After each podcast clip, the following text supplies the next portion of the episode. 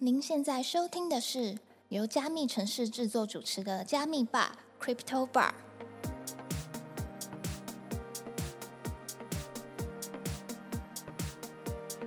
嗨，欢迎收听加密吧 Crypto Bar，我是今天的 bartender Ronnie。Hello，我是 Irene。加密吧是由专注 NFT、GameFi 赛道的区块链媒体加密城市制作，每周的城市周报将精选当周的币圈新闻。除此之外，在加密城市官网上，每天会更新六到八则的币圈新闻，欢迎点击资讯栏的链接发了我们加密城市的官网与社群平台哦。那我们就开始本周的城市周报吧。好，又到了新的一周，阿瑞，你最近社群在夯什么啊？你有发现到吗？我有发现一个很可爱的什么东西？Hello Kitty NFT。哦，连无嘴猫都来了。对，那 Hello Kitty NFT 呢？它将于八月二十五号在 Recur NFT 市场上推出。那 Recur 是一个跨链的 NFT 销售平台，主要策略是独家贩售一些知名 IP 的 NFT。那该系列呢将出售一万个 NFT，包含六个可爱的角色。粉丝们可以透过前往全球八个标志性城市，完成各种挑战，来收集 Hello Kitty 角色。如果对这个 NFT 有兴趣的朋友，可以先去官网注册看看有没有机会抽到白的购买资格哦。那预售时间是美国东部时间八月二十四号上午十一点，那公开贩售时间是八月二十五号下午两点。目前售价是一百 U，哦，以价格来说的话，并不会到非常夸张。对，但你会有兴趣吗？应该是不会吧？呃，不会。诶但我们的粉丝有兴趣，哎，哦，真的假的？真的真的真的，粉丝有在敲碗。好，我们努力看看。最近社群有一个叫做 Trampers 的 NFT 社群，你有听过吗？没有哎，这个社群其实蛮有名的，那它的 NFT 售价现在也来到零点八五，其实也是一个非常高价值的单位。零点八五以太吗？对，零点八五以太。嗯所以我们这边的话可以看到，这个团队其实一直以来都有做非常多的事情。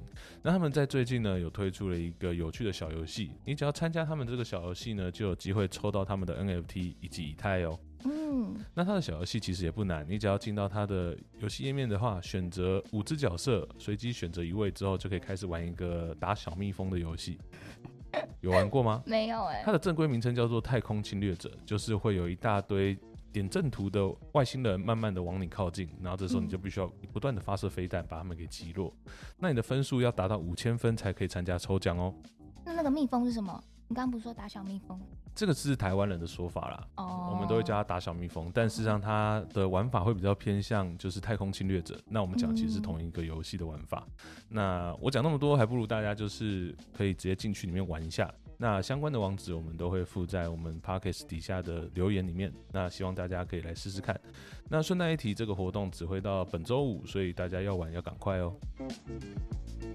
好，那接着就来看一下我们本周的周报吧。在 NFT 的部分，阿瑞有看到什么有趣的新闻吗？有第一个要先跟大家介绍是汉尼拔·安东尼进军 NFT，八十四岁老戏骨入驻币圈。奥斯卡金像奖得主安东尼·霍普金斯宣布与加密货币新创公司合作推出系列 NFT，并且将以霍普金斯曾参演的电影为主题，设计出十种不同形象的艺术照。那安东尼·霍普金斯是谁呢？我们请 Ronnie 给我们科普一下。好的，安东尼·霍普金斯呢，他曾经凭着《沉默的羔羊》当中食人魔汉尼拔一角获得了奥斯卡最佳男主角的奖项，同时也是出演最短的奥斯卡得主。他只有演了二十分钟而已，他就拿了奥斯卡最佳男主角，那很厉害，超强。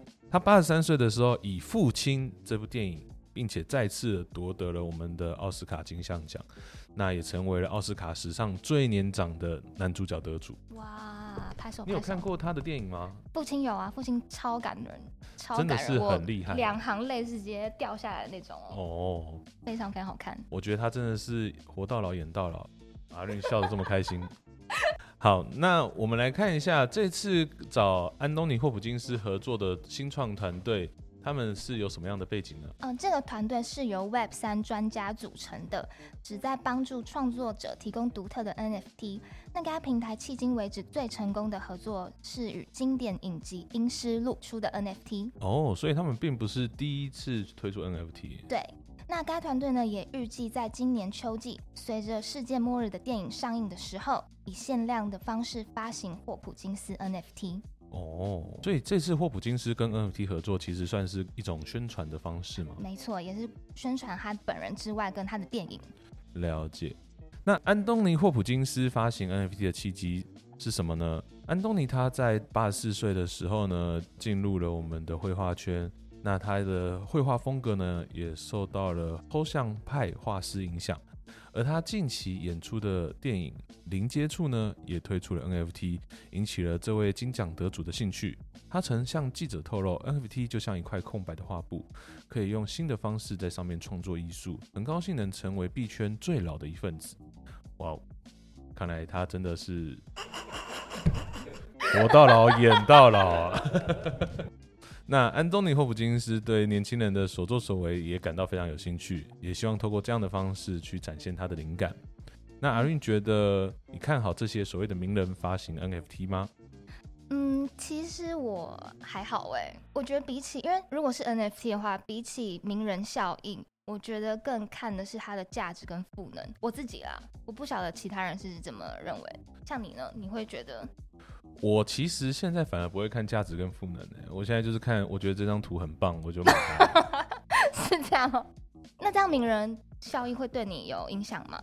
呃，因为我本身没有在追星，我是游戏控嘛，所以我本身对游戏的热爱会比较高一点。举例来说，今天是有一款我很喜欢的游戏，嗯，那它可能出了一个纪念型的 NFT 的话，那我可能就会想要办法去收藏它。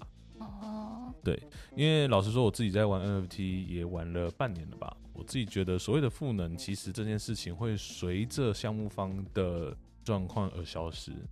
那这个赋能，它其实最后是不是真的可以持续有它的赋能效果？我个人是打一个很大的问号。除非你今天你的项目方是一个 Web Two 的公司，举例来说，像嘟嘟房好了，嗯，大家持有它的赋能就是为了要免费停车，对，那它这个是一个很简单也很明确的一个赋能效果。那除非今天嘟嘟房倒了，那这个功能就会一直持续下去。但是其他所谓的项目方给你的赋能呢？这个如果今天这个项目方他前面三个月给你所谓的 Next Fee 免费看到宝，Netflix，Netflix，OK，所以我后来在看 NFT 这件事的话，我其实重点都会在看它好不好看，因为其实我今天不想要让它跟我今天不期待它背后可以带给我什么其他的价值，我反而会希望它本身对我就是有价值。的。那会有人像我有这种想法吗？其实很多啊，因为其实很多人就还是会把 NFT 当成所谓的会员卡嘛。嗯嗯嗯。我今天持有它的时候，我就希望可以跟其他人有不一样的功能。举例来说，像我持有它，我就可以快速的去通行一些地方，或是我可以获得更多的福利。那这样子的方式也是目前项目方们比较常会做的事情。好，那我们接着还有什么其他有趣的事情呢？近期呢，Phantom 有推出了烧毁 NFT 的新功能，用户终于可以轻松的清理你的钱包啦！哇，好赞，超开心的。使用 Solana 链上面的钱包运行商 Phantom 呢，最近有推出了一个新的功能，就是可以烧毁 NFT。该功能让用户能够删除钱包中的 NFT，包含那些诈骗的空投、垃圾的空投，甚至已经变成 JPG 的 NFT，通通都可以把它删掉哦。当用户烧掉这些不需要的 NFT 时，甚至会在这过程当中获得少量的 Solana。那至于推出烧毁功能的目的是什么呢？其实是由于 Solana 链上的交易费用极低，因此垃圾及诈骗空投的问题在 Solana 链上是尤为普遍的。那再加上今年八月初 p h a n t o m 的竞争对手 Slope 遭遇了严重的安全漏洞，导致 Solana 链流失近八百万美元。那 p h a n t o m 内部人员在事后分析。并且发现，虽然这个问题是源自 Slope，但有六十趴的受害者是 Phantom 的用户。那为了防止类似情况再发生，于是开发这个新的功能来防止用户资金再次遭到窃取。那 Phantom 之后还会有什么新的功能呢？目前团队正在和 Brownfish 合作。那接下来可能会推出更先进的网络钓鱼警告系统。那这个系统呢，会在用户点击可疑连接时，会跳出了可能损害财产或权益的恶性交易的警告，来遏止这些网络钓鱼。那目前的话呢，在市场上的钱包工具中，阿瑞有发现到什么隐忧吗？或是希望有什么新功能呢？嗯，我其实蛮希望 MetaMask 可以出就是支持 Solana 链，但好像有。听说有在规划中，这件事情可能会有一点技术上的门槛啊，因为毕竟 Solana 他们的技术跟大家可能不太一样。对。那回到这个问题本身的话，我觉得现在钱包其实他们以 MetaMask 来说，他们也做了非常多的改版，包含就是今天这个这个交易，如果它不是一个很正常的交易的时候，它其实会有一些提醒。那之前这些提醒，它可能就是用。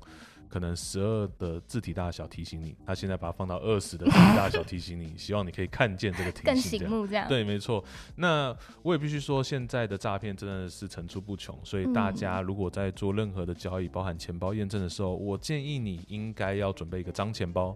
这个脏钱包是你可以去快速跟任何的交易做互动的，而这个互动，就算今天它是一个诈骗网站的时候，你也会不痛不痒。嗯，对，甚至你今天再去做一些所谓的抽奖登记的时候，我也建议你使用脏钱包去做登记，因为老实说，现在有非常多的抽奖诈骗，就是抽到你以为给你白名单，然后你跟他 mint 免费互动的时候。他就把你的资产全部转走了，所以合理来说，大家都必须在资产保护上面有一些意识。当然，钱包他们本身的确会提供一些贺主的效果，嗯，但是回过头来讲，就是我们自己本身也要小心，因为毕竟在这么早期的市场上面，很多事情都还没有做到尽善尽美。像我们在可能十几二十年前。你要在线上刷信用卡，然后去买一件东西，其实大家都会觉得是诈骗嘛。嗯嗯嗯。而且它的安全性可能也没有这么高，所以我觉得这还是在发展的过程当中。那在这过程当中，我们要怎么去保护自己的资产？我们必须要有这个意识才可以。非常棒。好，那我们接着我们来看一下最近 GameFi 有哪些有趣的消息吧。好，那第一个要跟大家介绍是 Sandbox 重现地狱厨房的名场面。以实境秀《地狱厨房》闻名的英国名厨 Gordon Ramsay 在推特宣布，已与知名元宇宙沙盒游戏 The Sandbox 及 ITV Studio 合作，把《地狱厨房》的场面搬进元宇宙世界中。那至于要如何重现《地狱厨房》呢？根据预告片的内容，Sandbox 玩家可以在《地狱厨房》的虚拟土地中收集食谱、烹饪菜肴，并且完成指定的美食挑战，直到成为一位合格的主厨。除此之外，Golden 他还会亲自设计部分的互动，让地狱厨房的元宇宙玩法可以更添加不同的风趣。那 The Sandbox 目前有做了非常多的跨界合作，阿瑞，你有观察到他目前合作了哪些项目跟多少个品牌吗？嗯，The Sandbox 现在已经有与两百多个品牌、IP 还有名人合作，包括华纳音乐、Gucci、Ubisoft、币安等等，都在沙盒事件中建立了专属的虚拟土地。玩家可以连接加密钱包或是社群账号，轻松的进入了 Sandbox 的世界，体验与众不同的虚拟体验。哎，Ronnie，那你会不会想要进去这个地狱厨房，体验那些烹饪啊、美食挑战等等的？你是说这个状况从糟糕变成难以理解吗？那什么东西听不懂？这是一个梗图啊！我不知道。波等他有一次，他就讲说情况从糟糕变成难以理解，真的假的？哇，这是一个梗图。那你有看过那个他的实境秀吗？其实我没有认真看过《地狱厨房》，但是我有看过 Simon，他有特别介绍《地狱厨房》这件事情。那我觉得他讲的蛮好的，所以大家对于《地狱厨房》有兴趣的话，也可以在 YouTube 搜寻一下 Simon。好，那我们接着来看一下最近在 GameFi 这边还有什么其他的消息吧。动画师野风恋有赛博朋克恐怖游戏 Darkverse 开发中。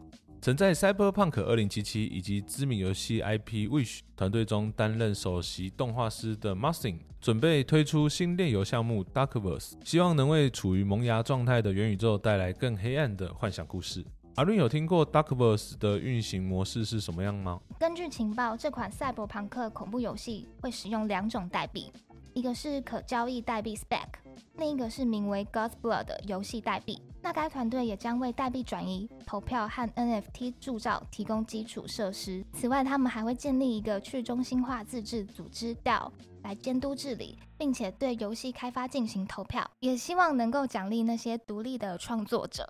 那对于传统游戏的制作人与画师进军 Web 三，是否能够掀起不一样的热潮呢？不知道您怎么看？我觉得这边的话其实挺有趣的，因为他做的是动画。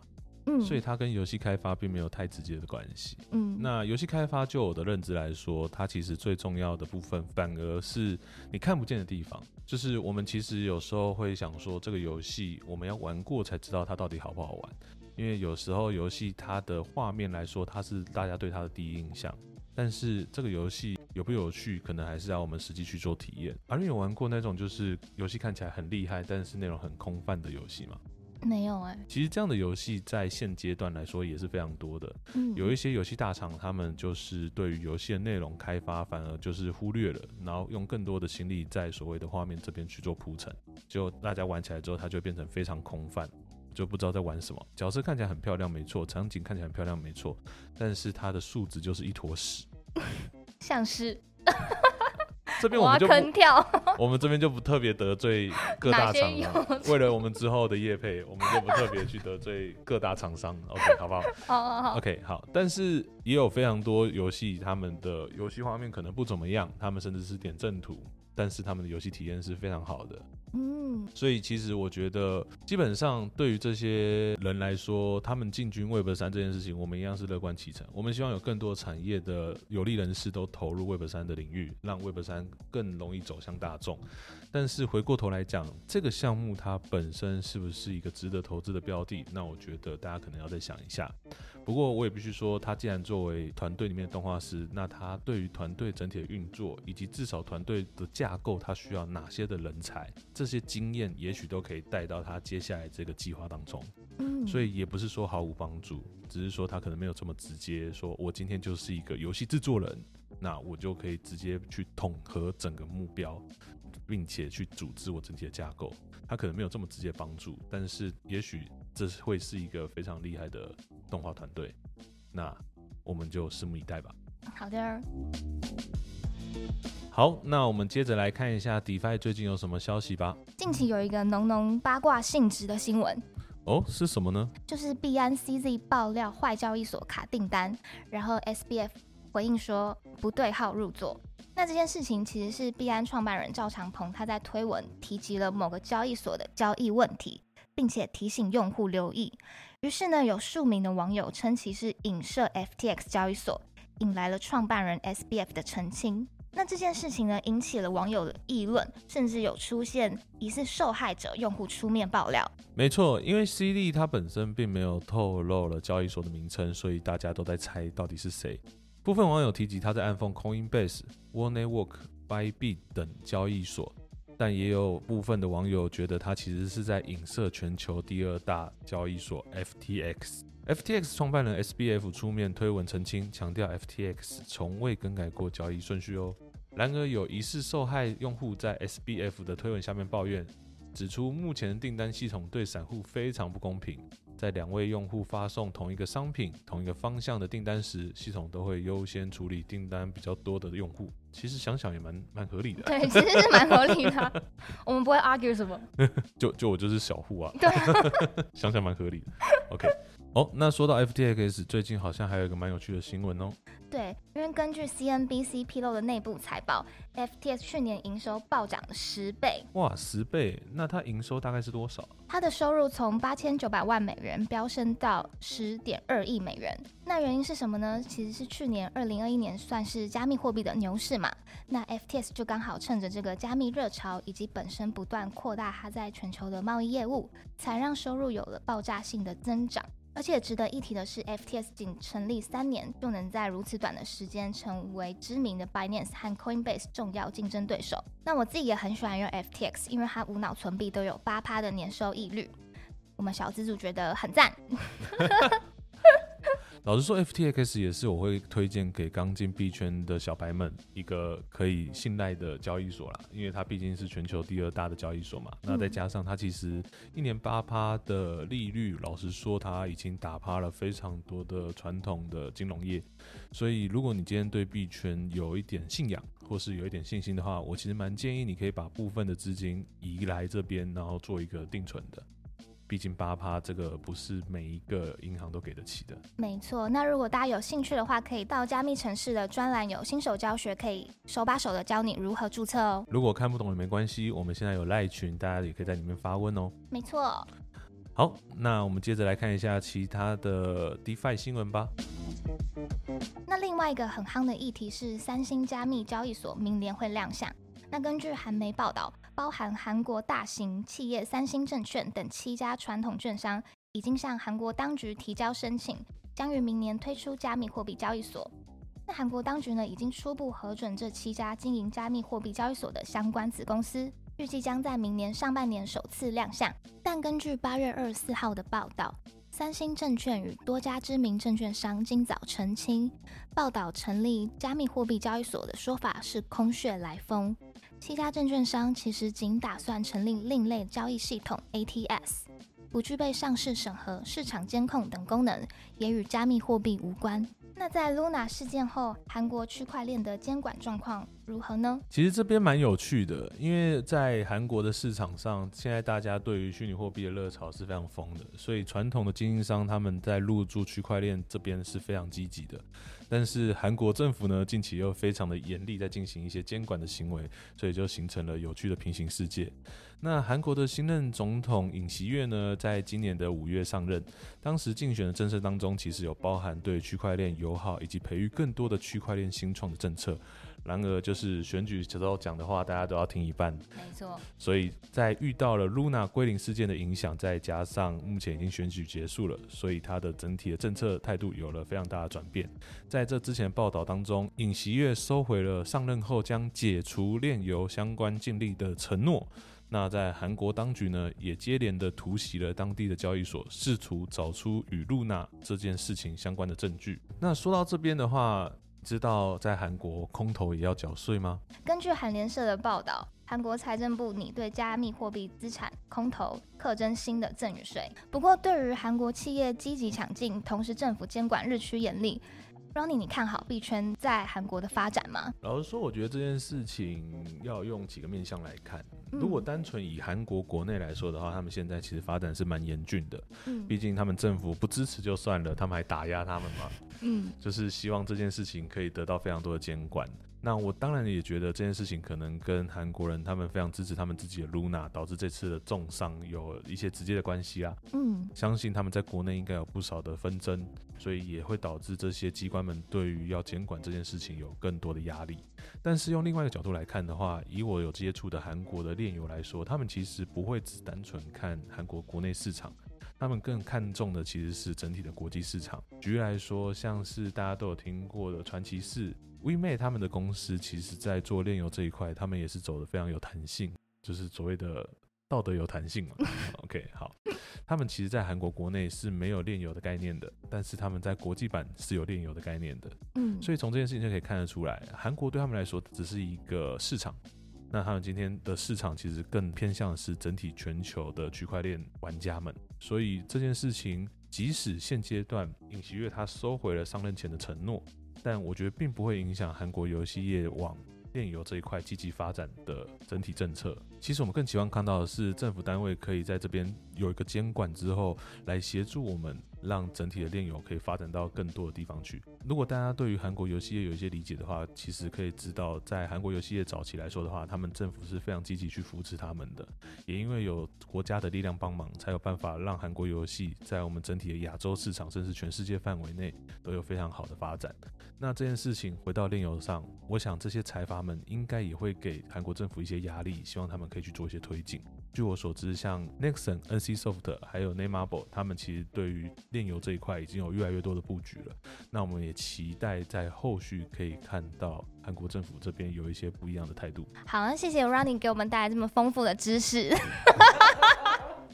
我没有找到，我是真的谢谢他带给我们这么丰富的。怎么感觉你好像没有很想要知道这些知识？没有没有没有，真的很棒很棒。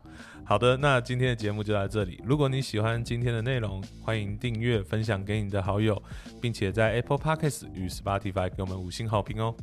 若对今天谈论的新闻有什么想法，也欢迎到评论区留言哦。也可以到资讯栏点击链接，就能看到加密城市的第一手新闻资讯。我们下周见，拜拜。